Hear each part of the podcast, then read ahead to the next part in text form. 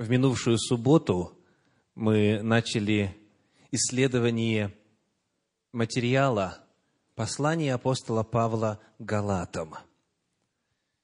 И тема называлась «Знакомство с автором». Мы должны понимать, что понять написанное кем-либо можно лишь зная о человеке, о проблемах, о вопросах, о мировоззрении этого человека, о нуждах, которыми были вызваны те или иные слова. И потому у нас уже сейчас отчасти есть фундамент для разумения послания Галатам. Равно как и любого иного послания апостола Павла, потому что мы хотя бы в общем бегло познакомились с ним, как с личностью, во время минувшей проповеди. Сегодня вторая проповедь в цикле послания Галатам. Я хочу предварить ее, процитировав два абзаца из довольно обстоятельной статьи, которая принадлежит перу христианского автора, богослова, и слова в ней такие. Каждому, кто хоть немного знаком с историей христианства, хорошо известно, какая радикальная революция была произведена в этой религии апостолом Павлом.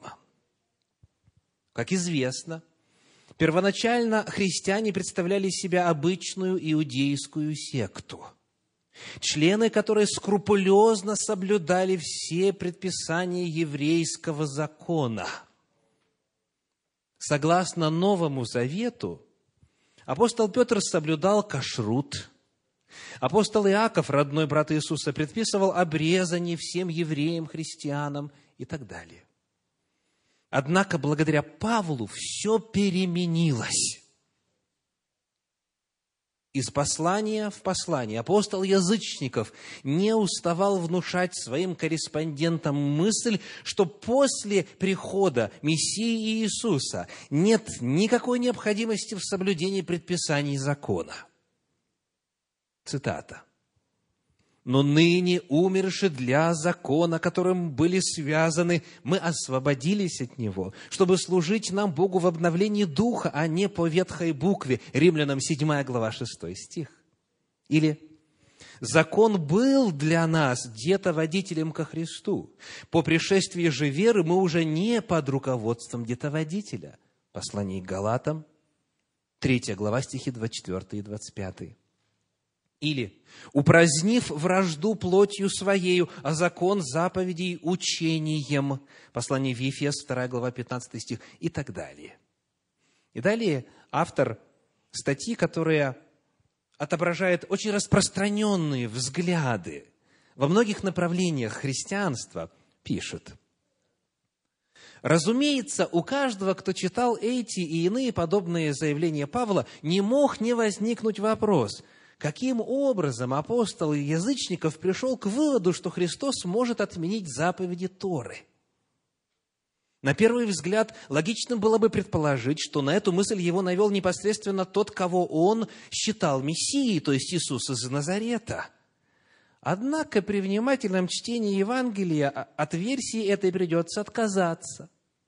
Учитель из Назарета не только скрупулезно соблюдал заповеди, но и требовал того же от своих последователей – Цитата. «Не думайте, что я пришел нарушить закон или пророков. Не нарушить пришел я, но исполнить.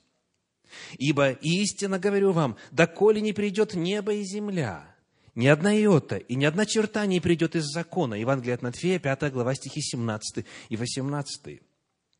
И более того, пишет автор, по мнению Иисуса, заповеди необходимо было соблюдать в соответствии с интерпретацией партии фарисеев – то есть, именно так, как это было принято впоследствии в раввинистическом иудаизме. Вновь цитата. «На Моисеевом седалище сели книжники и фарисеи, — говорил Христос, — и так все, что они велят вам соблюдать, что дальше? Соблюдайте». Это слова Христа. Поэтому, дальше продолжает автор, корни новой идеологии, созданной Павлом, нам следует поискать в другом месте. Как вам это нравится? Что здесь, во-первых, сквозит буквально в каждой строчке этой статьи? Противопоставление Иисуса и Павла. В действительности автор прав, говоря, что Иисус и сам соблюдал закон, и призывал соблюдать закон своих последователей, и говорил о том, что закон стоит, доколе небо и земля стоит, и более того, Иисус Христос говорил о том, что жизнь вечная имеет связь с законом Божьим. Помните, что Иисус ответил юноше, который спросил ему, что мне делать, чтобы наследовать жизнь вечную. Что Иисус ответил? Соблюди заповеди. Естественно, нам нужно знать в контекст, контекст, в котором это говорится и прочее, но связь точно есть. Да? Жизнь вечная и заповеди. То есть вот это Иисус. Вот это Иисус. Но тут вдруг, откуда ни возьмись, появляется апостол Павел и начинает, как полагают многие, учить прямо противоположному. Закон отменен. Закон соблюдать не нужно. Мы не под законом. И так далее. Вы, оправдывающие себя законом, кто помнит, что дальше? Отпали от Христа, лишились благодати и так далее.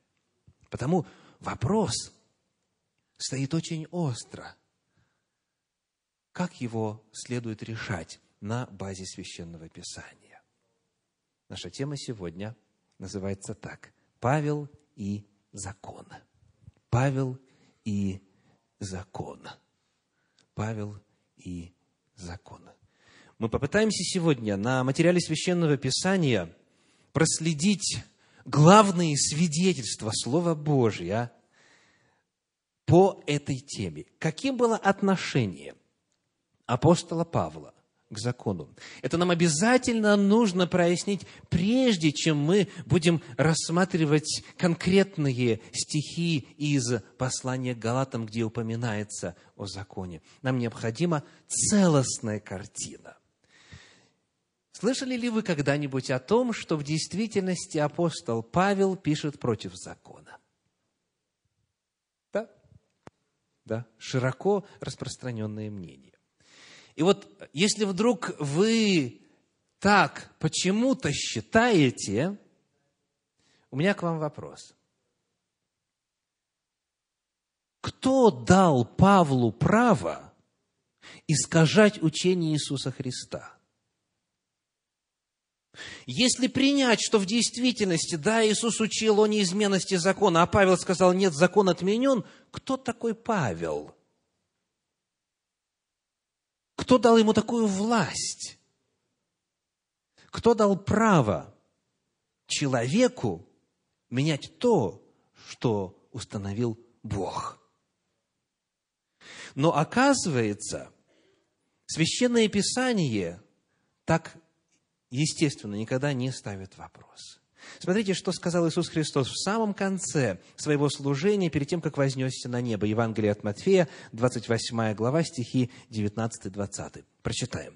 Евангелие от Матфея, 28 глава, стихи 19-20. «Итак, идите, научите все народы, крестя их во имя Отца и Сына и Святого Духа, уча их соблюдать все, что я повелел вам, и сея с вами во все дни до скончания века. Аминь». Каково поручение церкви? Учить тому, что провозгласил Иисус. Учить тому, чему Иисус учил. И делать это до какого момента? До скончания века. Говорил ли где-нибудь Иисус о том, что закон отменен? Напротив, мы цитировали уже сегодня по цитируемой статье и в целом ряде иных мест Священного Писания. Иисус Христос заявляет о том, что закон будет востребован и будет мерилом вплоть до самого конца истории Земли.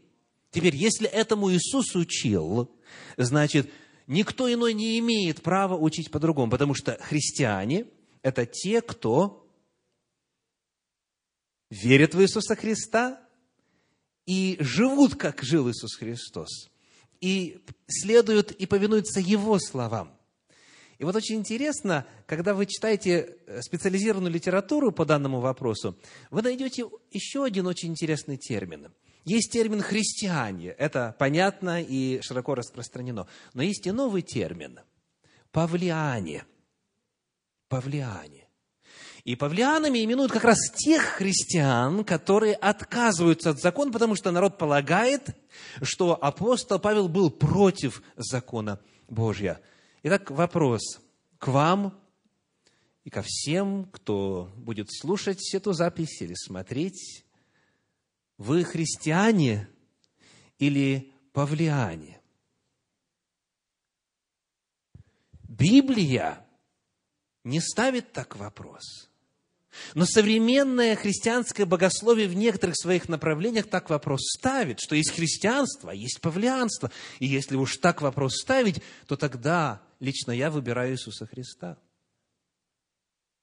А каждый лично должен сделать этот выбор также. Второй вопрос, который поднимается при вот такой подаче тезисов. Помните ли вы, от кого Павел получил свое Евангелие?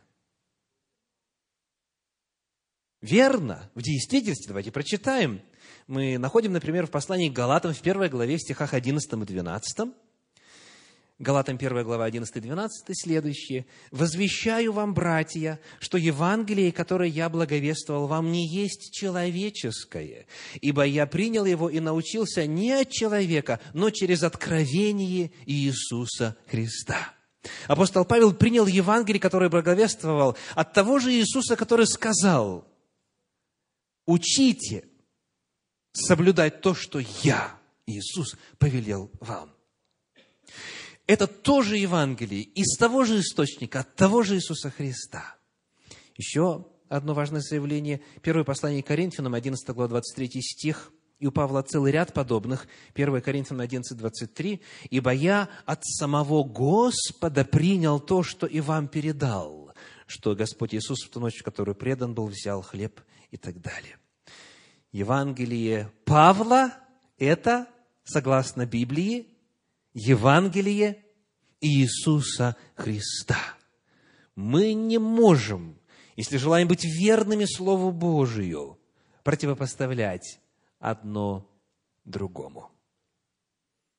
И вот сегодня в проповеди Павел и закона я хочу представить вам три свидетельства из Священного Писания, которые призваны дать нам общую целостную картину касательно ответа на вопрос, каким было отношение апостола Павла к закону Божью.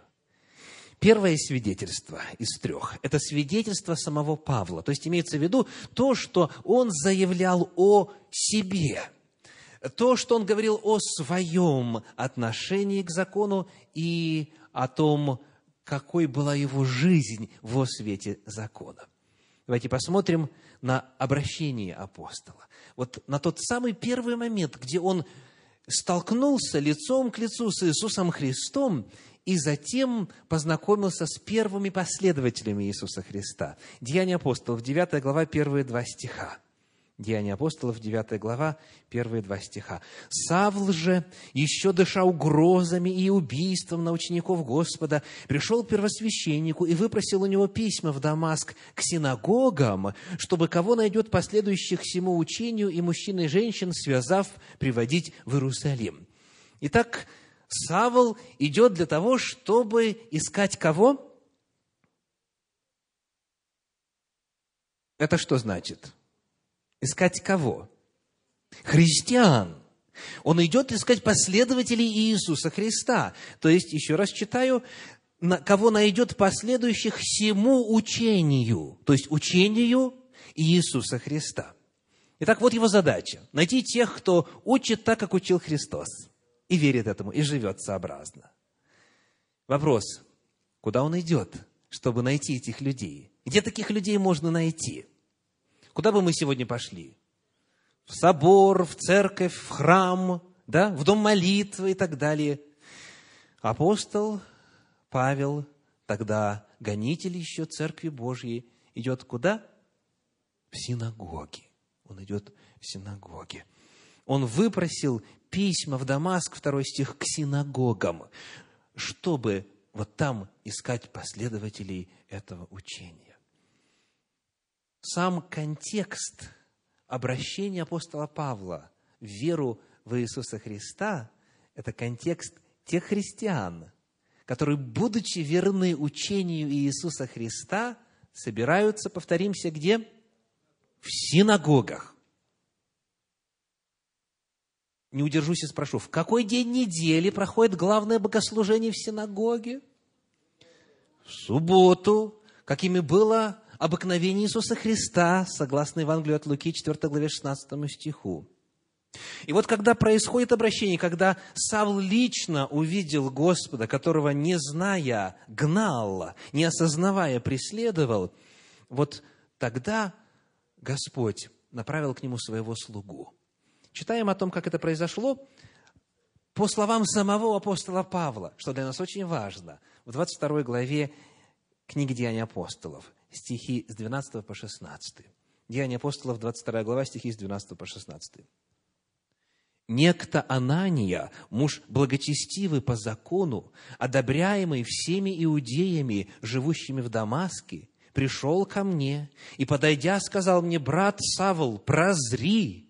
И я тотчас увидел его. Он же сказал мне, Бог отцов наших предизбрал тебя, чтобы ты познал волю Его, увидел праведника и услышал глаз из уст Его, потому что ты будешь Ему свидетелем пред всеми людьми о том, что ты видел и слышал. Итак, что ты медлишь? Встань, крестись и омой грехи твои, призвав имя Господа Иисуса. Вот перед нами человек, живой христианин, от которого Павел получил исцеление, откровение о Божьем призвании и крещение. Каким был этот человек? Каким была его жизнь? Каким было отношение Анании к закону Божию? Давайте возвращаемся к 12 стиху. Некто Анания, 22 глава Деяния апостолов, 12 стих. Некто Анания, муж вместе, благочестивый по закону. И дальше, одобряемый всеми иудеями, живущими в Дамаске.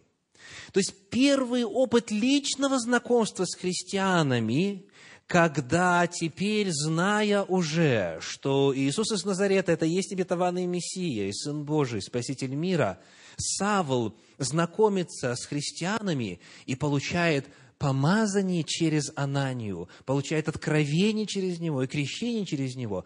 Вот этот первый опыт знакомства происходит в контексте послушания закону. Причем такого послушания, которое вызывало что? Одобрение всех иудеев города. Христиане были людьми Торы. Христиане, которые следовали учению Иисуса Христа – они продолжали соблюдать закон Божий. И вот этот первый опыт, он чрезвычайно важен, потому что он, естественно, оказал влияние на мировоззрение Павла и на его жизнь до конца его дней. И вот теперь конец служения апостола – когда он совершил свои миссионерские путешествия, когда он основал десятки и десятки церквей, когда Евангелие он распространил от Иерусалима, сказано, и окрестности, до Иллирика, в Европу, когда он много лет потрудился для Господа, в конце своего жизненного пути и в конце своего служения он делает следующее заявление. Деяния апостолов, 22 глава, 1-3 стиха. Деяния апостолов, 22 глава, 1-3 стиха.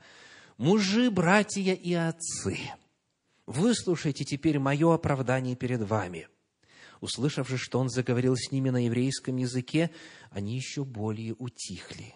Он сказал, «Я иудеянин, родившийся в Тарсе Киликийском, воспитанный в всем городе, то есть в Иерусалиме, при ногах Гамалиила, тщательно наставленный в отеческом законе, ревнитель по Боге, как и все вы ныне. Вот это его обращение к народу, который собрался на дворе храма, само по себе удивительно.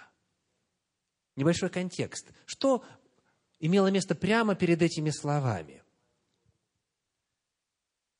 Народ по ошибке, по недоразумению подумал, что апостол Павел ввел во двор храм язычников необрезанных. И потому они его чуть на месте не убили. Потому что это было святотатство, и, как я говорил в минувшей проповеди, была табличка, которая предостерегала о последствиях. Если какой-то необрезанный войдет на территорию храма, что будет? Пусть сам винит себя в своей смерти. Так вот, они только что его готовы были растерзать, э, представитель Рима вмешался, его защитил, и вот дал возможность говорить апостолу. Это двор храма, там идут ступеньки, здесь крепость Антония э, соседствует, прилегает к стене храма, и Павел отверзает уста. Смотрите, как он называет этих людей. Как он их называет? Братья, первый стих 22 главы, День апостолов. Братья и отцы. В своем толковании на послании к Галатам известный мессианский богослов и учитель, проповедник э, Джозеф Шулам рассказывает о том, как однажды, еще во времена Советского Союза, а он из Болгарии в 70-е годы эмигрировал в Израиль он оказался в Советском Союзе, и об этом узнали верующие. И вот по его словам он говорит, «А, один субботник. Вы знаете, что по терминам а, субботник может подразумеваться целый ряд деноминаций внутри христианства, но это сейчас не важно. Он говорит, один субботник узнал, что я приезжаю, и он с дальних краев пять суток провел в поезде, чтобы пообщаться со мной, потому что это была диковинка. Еврей уверовал в Иисуса Христа. И вот мы встретились, познакомились, и он, он меня, говорит, обнимает и говорит, брат Иосиф, брат Иосиф. И вот очень много раз эта фраза прозвучала, брат Иосиф. И мы начали разговор, и этот брат э, из субботников стал задавать вопросы. Один, другой, третий. И дальше произошло следующее. Пока мои ответы совпадали с его убеждениями, я по-прежнему оставался братом Иосифом. Но как только первый мой ответ не совпал с теологическими воззрениями вопрошавшего – я тут же превратился в еретика. Итак, о чем может свидетельствовать фраза «братья и отцы»? Апостол обращается к тем, кто его только что не убил. Это показывает, как он чувствовал себя по отношению к тем, кто по недоразумению чуть не совершил грех. Это показывает, что он воспринимал себя частью этого общества, частью народа Божия. Это показывает, что он себя отождествлял с Израилем Божьим. Дальше он говорит, «Я иудеянин, 3 стих 22 главы, родившийся в Тарсе Киликийском, воспитанный в всем городе при ногах Гамалиила, тщательно наставленный в отеческом законе, ревнитель о Боге, как и все вы ныне». Это о чем свидетельствует? Он себя вновь отождествляет с ними. Он говорит, я такой, как вы. Кто я? Ревнитель о Боге, тщательно наставлены в отеческом законе. Вы знаете, такое заявление мог сказать только тот, кто абсолютно точно знал, что это соответствует истине. Потому что, как мы узнали в прошлой проповеди, у апостола Павла в Иерусалиме была родня, была семья. Он был вхож к первосвященнику, к старейшинам, он был вхож в Синедрион. То есть там стояли люди, которые его лично знали. И если бы он хоть в чем-то согрешил против Божьего закона, его тут же бы возразили – его речь тут же бы закончилась. Но очень интересно, что дальше он как раз-таки на это ссылается в пятом стихе 22 главы книги «Деяния апостолов». Сказано так, Деяние 22.5. «Как засвидетельствует о мне первосвященник и все старейшины, от которых и письма, взяв к братьям, живущим в Дамаске» и так далее». То есть он знает первосвященника, он знает всех старейшин, и он знает, что они могут засвидетельствовать о любом его заявлении. То есть одно дело поехать допустим, я скажу по-другому. Одно дело, когда миссионер, совершавший служение в Африке, приезжает в вашу церковь и начинает рассказывать о чудесах, которые Бог сотворил там. У вас нет возможности проверить. Вы можете только верить. Но совершенно другое дело, когда перед вами стоит тот, которого вы знаете с измальства, в отношении которого у вас есть, как говорится, досье, и когда он делает какое-то заявление, вы сразу же знаете, это правда или нет. Так? Апостол Павел здесь предстает как сын своего народа, как тщательно наставленный в отеческом законе, как ревнитель по Боге, которым он оставался до конца своей жизни. 24 глава книги Деяния апостолов, стихи с 14 по 16, об этом говорят так. 24 глава, стихи с 14 по 16. Это заявление самого Павла о себе – о его личной жизни.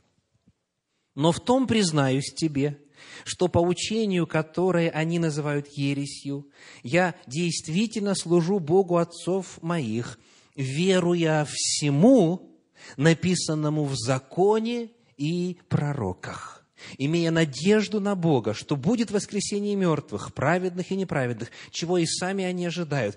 Посему и сам подвязаюсь всегда иметь непорочную совесть пред Богом и людьми. Итак, как Павел определяет свою веру? Во что он верит? Сказано в 14 стихе, «Веруя всему, написанному в законе и пророках, в Торе и в пророческих откровениях».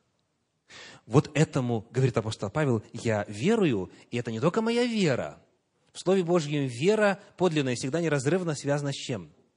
С жизнью, с делами, с поступками. Потому он дальше и говорит, подвязаюсь всегда иметь непорочную совесть пред Богом во свете Торы и во свете пророков. Вот это его заявление. 25 глава, 8 стих, Деяние 25, 8.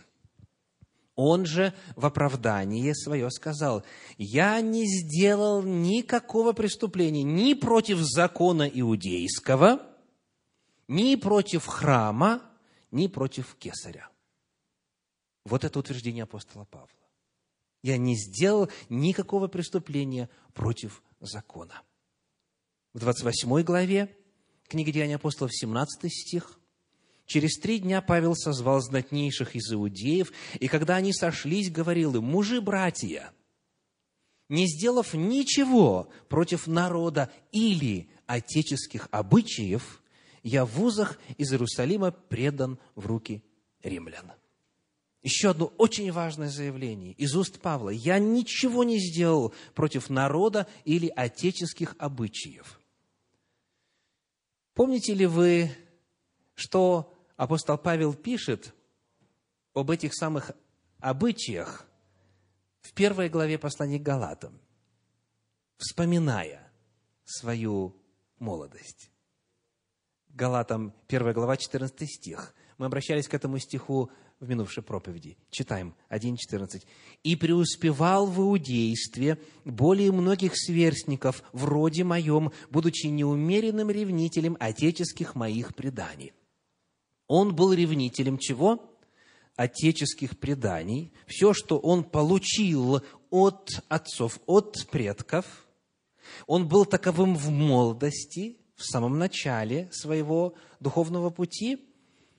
И когда он завершает свое служение, мы только что читали в 28 главе э, книги Деяния апостолов, в 17 стихе он говорит, «Я ничего не сделал против народа или отеческих обычаев». Итак, у нас есть отеческие предания в начале его жизненного пути, и они упоминаются в конце его жизненного пути, и его отношение к ним не изменилось. И он ничего не сделал против отеческих обычаев. Теперь вопрос к вам, откровенный. Верите ли вы апостолу Павлу? Его личным словам, его собственным заявлениям? Или нет?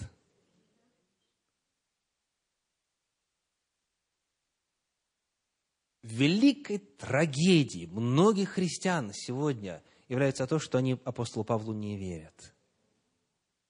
Они более верят своему собственному истолкованию его посланий, чем его прямым заявлением о нем самом. И это вновь выбор. И каждый должен сделать его лично. Итак, первое свидетельство касательно апостола Павла и закона – это свидетельство его самого. Второе свидетельство – Приглашаю вас открыть второе послание Петра, третью главу, стихи с 15 по 17. Третья глава с 15 по 17. «И долготерпение Господа нашего почитайте спасением, как и возлюбленный брат наш Павел, по данной ему премудрости, написал вам, как он говорит об этом и во всех посланиях, в которых есть нечто неудобовразумительное, что невежды и неутвержденные к собственной своей погибели превращают, то есть искажают, как и прочие писания» Итак, вы, возлюбленные, будучи предварены о сем, берегитесь, чтобы вам не увлечься заблуждением беззаконников и не отпасть от своего утверждения. Итак, кому принадлежит второе свидетельство, рассматриваемое сегодня? Апостолу Петру. Апостол Петр в своем втором послании рассказывает о служении апостола Павла. Апостол Петр – как называет его Священное Писание, был одним из трех столпов. Это один из руководителей христианской церкви, один из главных руководителей. И вот он здесь дает оценку служению и посланиям апостола Павла. Какого мнения был апостол Петр об апостоле Павле, что касается закона? Первое заявление, которое мы можем найти здесь. Петр считал, что послания Павла находятся на том же уровне, что и остальные священные писания. Сказано, некоторые превращают его послания, как и прочие писания. Итак, у апостола Павла, его трудов и прочих писаний один статус. И это, и это есть богодухновенный материал. Вот во что верил Петр. Второе. Согласно признанию апостола Петра, в посланиях апостола Павла есть что? Нечто неудобовразумительное. То есть, есть трудности определенные с пониманием, есть сложности. Ну и причина какая? Какую Петр причину указывает? Он говорит, Павел по данной ему премудрости написал вам в посланиях то, что порою неудобовразумительно. Так Петр признает мудрость апостола Павла, он признает его высокий уровень. И мы уже знаем почему на базе прошлой проповеди. В его трудах есть нечто неудобовразумительное. Скажите, в силу чего это может быть так. В силу каких причин у апостола Павла есть нечто неудобовразумительное? Слишком был образован. Вы знаете, есть такое на Руси понятие э, «не для средних умов». Так? Конечно, я в это не верю. То есть я не верю в то, что апостол Павел писал только для умов выше среднего. Нет. Речь идет о том, что апостол Петр сам объясняет, что это трудно вразумительно или неудобно вразумительно для кого? Для невежд, то есть не знающих вообще, для тех, кто не в курсе. И вторая категория, что невежды и неутвержденные, то есть новички.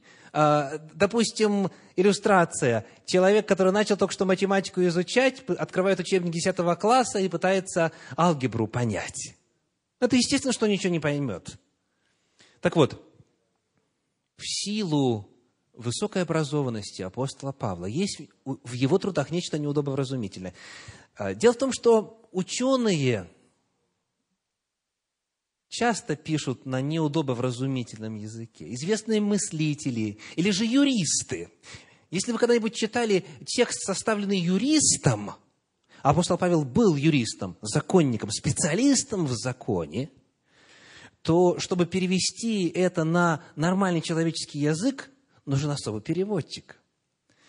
У нас, конечно, мало времени, но все-таки я хочу дать вам возможность почувствовать определенное напряжение, когда читаешь текст, насыщенный глубиной. Чтобы нам как-то легче воспринимать, нашего соотечественника приведу, Николая Бердяева, философа русского, пару строк из его труда о рабстве и свободе человека. Давайте посмотрим, как оно нам дастся. Предупреждаю, я выбрал один из самых понятных отрывочков. Личность есть неизменное в изменении – единство в многообразии. Нас одинаково неприятно поражает, если есть неизменное в человеке и нет изменения, если есть изменение и нет неизменного, если есть единство и нет многообразия, и если есть многообразие, но нет единства. Личность как экзистенциальный центр предполагает чувствилище к страданиям и радостям. Ничто в объектном мире – ни нация, ни государство, ни общество, ни социальный статус, ни церковь этим чувствилищем не обладают. О страданиях народа говорят в иносказательном смысле. Никакие общности в объектном мире не могут быть признаны личностью. Коллективные реальности, реальности ценности, они реальные личности. Их экзистенциональность относится к реальностям личностей. Естественно, понятно. И я радуюсь тому, что вот в ваших глазах это было отражено, ну, в подавляющем большинстве случаев. Но когда мы начинаем читать, скажем, некоторые иные произведения, или чуть дальше произведения этого же самого философа, без словаря не обойтись. Как говорят в народе, нужно быть в теме. Нужно понимать, о чем идет речь. Итак, характер апостола, характер послания апостола Павла, согласно признанию апостола Петра, таков, что, во-первых, у его трудов тот же самый статус и та же самая природа, что у прочих священных писаний. Во-вторых, есть нечто неудобовразумительное для некоторых. И вот последний момент. О каком заблуждении касательно послания Павла предупреждает Петр? О каком заблуждении, которое уже э, в первом веке нашей эры существовало, касательно трудов апостола Павла предупреждает апостол Петр. Как это заблуждение называется? Давайте посмотрим в текст. Мы возвращаемся к третьей главе второго послания Петра, 17 стих. 3.17. «Итак вы, возлюбленные, будучи предварены о берегитесь, чтобы вам не увлечься...» Что дальше? «Заблуждением беззаконников». Петр говорит, некоторые, читая апостола Павла, будучи невеждами и неутвержденными, полагают, что он учит чему? Беззаконию, что он учит отмене закона, что он учит нарушению закона. Однако это мнение есть заблуждение – и берегитесь вы, теперь зная об этом, пишет он христианам, берегитесь вы, чтобы вам не улечься заблуждением беззаконников и не отпасть от своего утверждения. Итак, если кто полагает, что апостол Павел пишет против закона, тот, к сожалению, оказывается в незавидных категориях. Каких? Невежда и неутвержденный. Это мнение апостола Петра. Итак, апостол Петр представляет в нашей проповеди второе свидетельство, который совершенно ясно и красноречиво говорит об апостоле Павле, как о премудром человеке, который не выступает против закона. Это есть заблуждение, это есть лжеучение. И, наконец, третье свидетельство – это свидетельство посланий апостола Павла, свидетельство его трудов, его писем. Первое – это его личное заявление о себе. Второе – это заявление руководителя христианской церкви Петра о Павле. И третье – это то, что Павел писал теперь уже не о себе, а своим адресатам и делал заявление о законе. Свидетельство посланий Павла. Теперь нам чуть-чуть легче будет уразуметь эту третью в нашей проповеди составляющую, потому что мы уже прочитали Петра. Итак, вопрос. В тех посланиях, в которых апостол Павел поднимает вопрос закона, кому он пишет? То есть, какой была аудитория, читательская аудитория апостола Павла? Ответ – и иудеи, которые выросли в законе, со знанием закона, с исполнением закона, и язычники. Он пишет в христианские церкви, которые на тот момент преимущественно составляли из иудеев, и к ним стали присоединяться язычники. Но вот нередко говоря именно о законе, апостол Павел напрямую обращается к уверовавшим иудеям. Например, послание к римлянам, 7 глава, 1 стих. Римлянам 7.1. «Разве вы не знаете, братья, ибо говорю знающим закон, что закон имеет власть над человеком, пока он жив». Итак, кому пишет Павел? Знающим закон. Если человек не знает закона, не знает закона, в частности, о супружестве, ему покажется, что в седьмой главе послания апостола Павла к римлянам Павел говорит о том, что закон умер. И потому мы теперь освободились от него. Но тот, кто знает закон, к такому выводу никогда не придет. Павел пишет, повторимся, кому? Я говорю знающим закон. Аргументы апостола Павла в его посланиях может понять тот, кто знает закон, кто знает Тору, кто знает истолкование Торы, кто живет в обществе народа Божия, и будучи ли по рождению частью народа Божия, или путем прозелитизма, путем обращения, но в любом случае, каждый год прослушивает Тору от начала до конца. Он в любом случае каждую субботу слушает проповеди, истолкования закона, как делали первые христиане. Потому понять апостола Павла можно только лишь сквозь призму Торы. Без этого попытки будут напрасными. Еще одно заявление подобного рода. Послание Галатам, 3 глава, 24 стих. Галатам 3, 24. «Итак, закон был для нас детоводителем ко Христу, дабы нам оправдаться верою». Скажите, кто о себе так может сказать? Закон был для меня детоводителем ко Христу. Большинство современных христиан полагают, что это их описывает. Но это не может их описывать, потому что они никогда не жили по закону. Они не знают закона. Они не могут сказать, закон был для меня детоводителем, потому что ко Христу их не закон привел, а евангелист, пастор, книга или Бог напрямую. Так вот, чтобы понять аргументы апостола Павла касательно закона и о соотношении закона и Иисуса Христа, необходимо находиться в категории тех, для кого закон был где-то водителем. Или, по крайней мере, чуть-чуть побольше разузнать об этом, посмотреть на труды апостола Павла сквозь призму закона. Итак, когда мы говорим о свидетельстве послания апостола Павла, важно помнить, что его аудитория была аудиторией грамотной.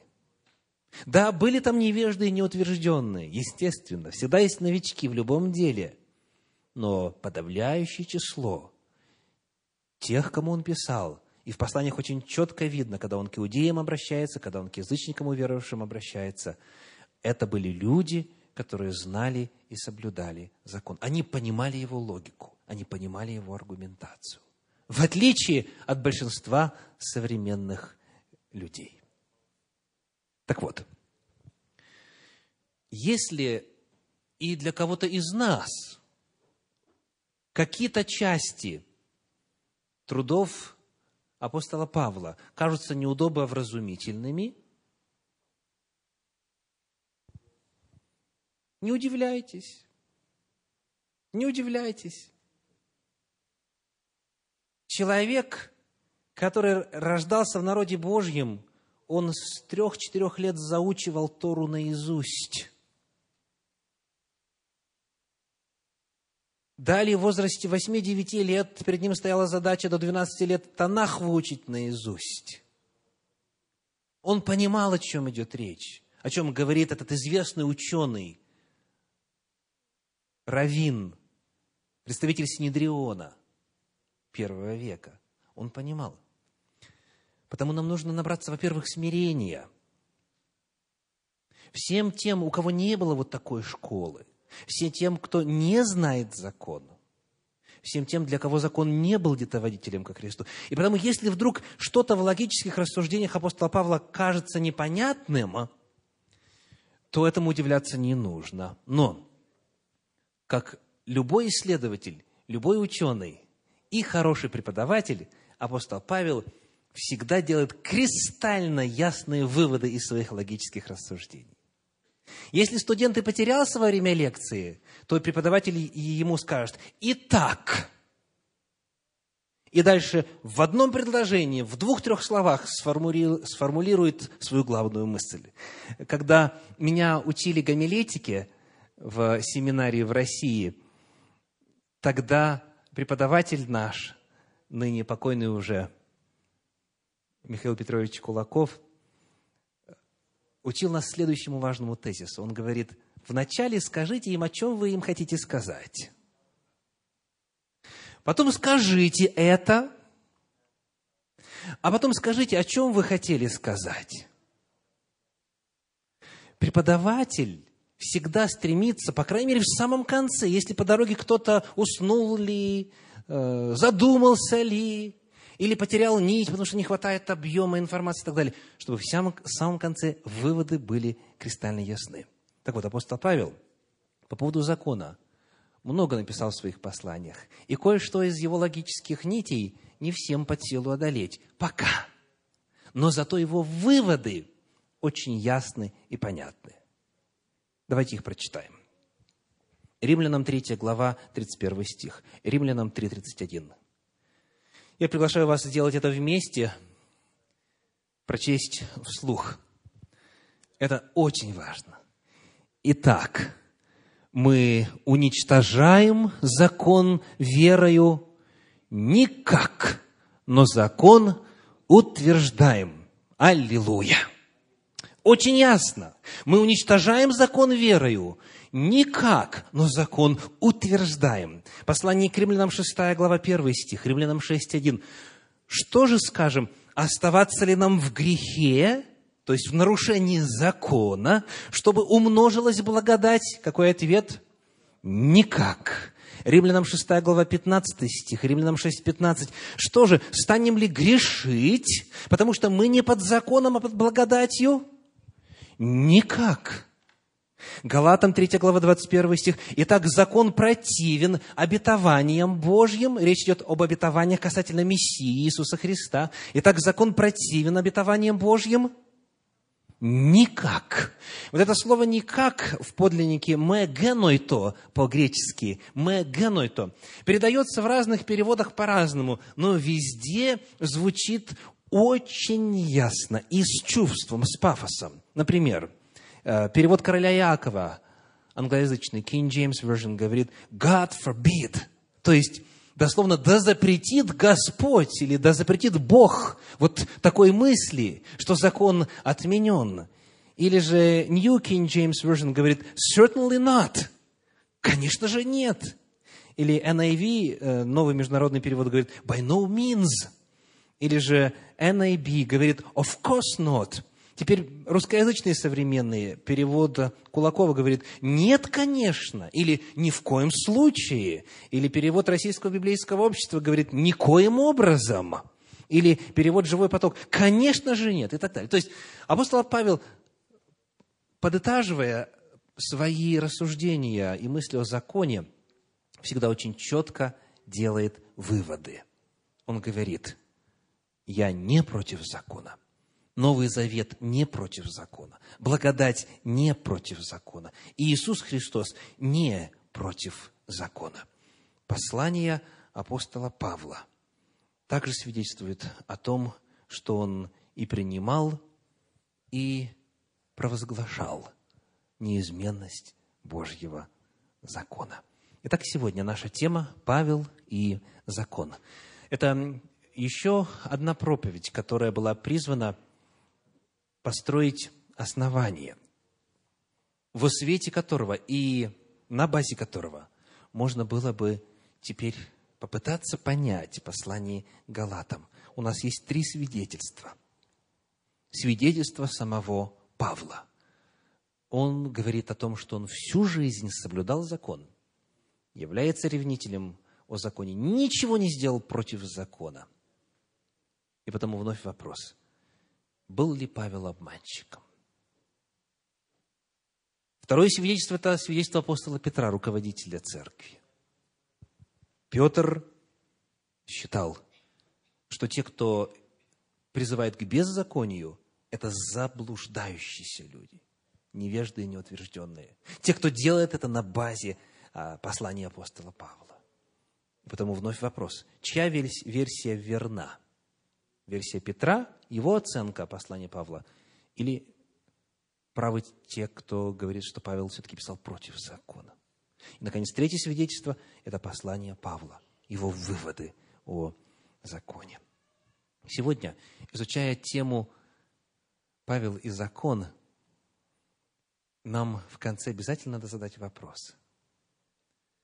А из-за чего эта проблема, в принципе, обсуждается. А из-за чего этот вопрос, в принципе, ставится? То есть вопрос закона. Какова природа закона? Давайте мы буквально прочитаем несколько стихов, коротко, в посланиях апостола Павла, где он раскрывает природу закона. И тогда нам будет понятно, почему он был ревнителем о Боге, тщательно наставленным в отеческом законе. Почему он никогда ничего не делал против закона? Тогда нам станет понятно, почему он так дорожил законом, почему он считал, что закон неизменен. Вот несколько высказываний. Во-первых, в послании к римлянам в 7 главе. Римлянам 7 глава раскрывает природу закона, где сказано, Римлянам 7, 12. Римлянам 7.12. «Посему закон свят, и заповедь свята, и праведна, и добра». Вот природа закона. Свят закон, праведен и добр, благо, благо приносит. Чуть ниже в 14 стихе, как раскрывается природа закона – ибо мы знаем, что закон духовен. Вот почему-то такая ценность. Закон духовен. Далее посмотрим первое послание Тимофею, первая глава, восьмой стих. Первое Тимофею, первая глава, стих восьмой. Читаем. А мы знаем, что закон, какое слово? Добр мы знаем, что закон добр. В действительности Слово Божье неоднократно говорит о том, что закон Божий – это счастье, это благословение, это радость, это защита, это жизнь с избытком. Сегодня я призываю каждого из вас задать вопрос лично себе – совпадает ли мое отношение и мои чувства к закону с теми, что были у апостола Павла. Да благословит вас Господь. Аминь.